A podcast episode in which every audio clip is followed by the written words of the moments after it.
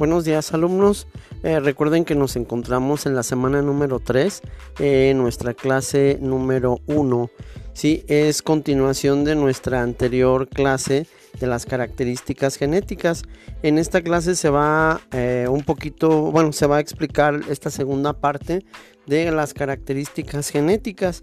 Bueno, recordemos que, que un ser vivo, todo ser vivo nace, crece, se reproduce y muere. El organismo presenta características físicas visibles, como cuáles.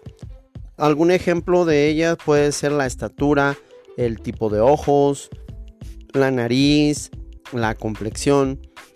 A todo ello es, estamos recordándole eh, que ello se le llama fenotipo. ¿sí? Heredamos características de nuestros progenitores. Algunas las exhibimos en nuestro físico y otras no. A todas aquellas que no las exhibimos, dice al conjunto de ambas se les llama genotipo. ¿Sí? para que quede un poquito más claro, ya lo habíamos mencionado en la clase anterior. Y bueno, algunos organismos son de raza pura. Mm, hemos escuchado cómo eh, cuando se habla sobre todo de algunos animales, se habla de que algún perro, algún caballo es de raza pura. Pero ¿a qué se debe esto? Vamos a verlo a ahondar un poquito en esto, mm, ello nos dice que sus padres o sus progenitores tienen el mismo tipo de alelo para una característica en particular. Por ejemplo, si los dos son altos, el hijo será alto. Pero si los dos padres son de estatura baja, el hijo será de estatura baja. Entonces también hablamos de una raza pura. En este caso también en individuos o personas. Una característica para un gen se representa con dos alelos o dos letras iguales. Eh, si el dominante, si es dominante, el par de letras serán mayúsculas. Por ejemplo, AA. Eh, y si es recesivo, serán minúsculas. AA, pero en este caso minúsculas. Pero igual eh, siguen siendo razas puras las dos.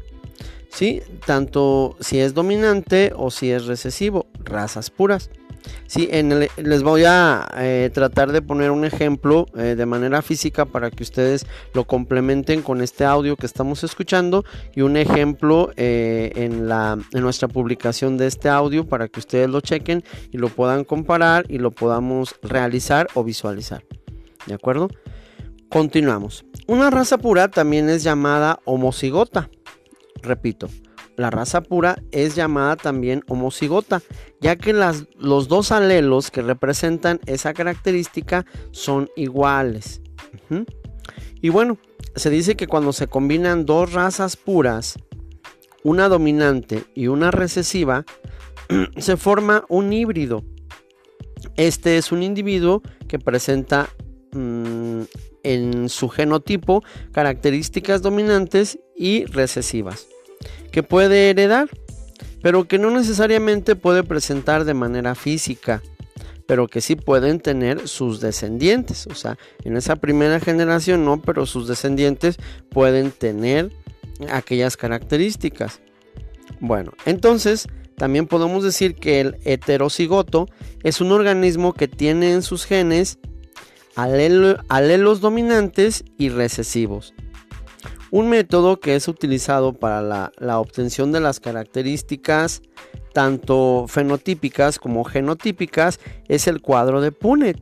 ¿Sí? Eh, ¿Qué es este cuadro de Punnett? Bueno, consiste en tomar las características tanto del padre como de la madre, eh, fenotípicas, dominantes y recesivas. Tomando en cuenta siempre las características dominantes que se presentan con letras mayúsculas y recesivas con letras minúsculas. Eh, en la siguiente clase vamos a poner un ejemplo para que nosotros lo podamos ver y ustedes mismos puedan checar. ¿sí? Se los voy a poner en una, en una publicación y en la siguiente clase lo, lo seguimos explicando de qué se trata este cuadro de Pune. Muchísimas gracias alumnos, nos vemos la siguiente clase.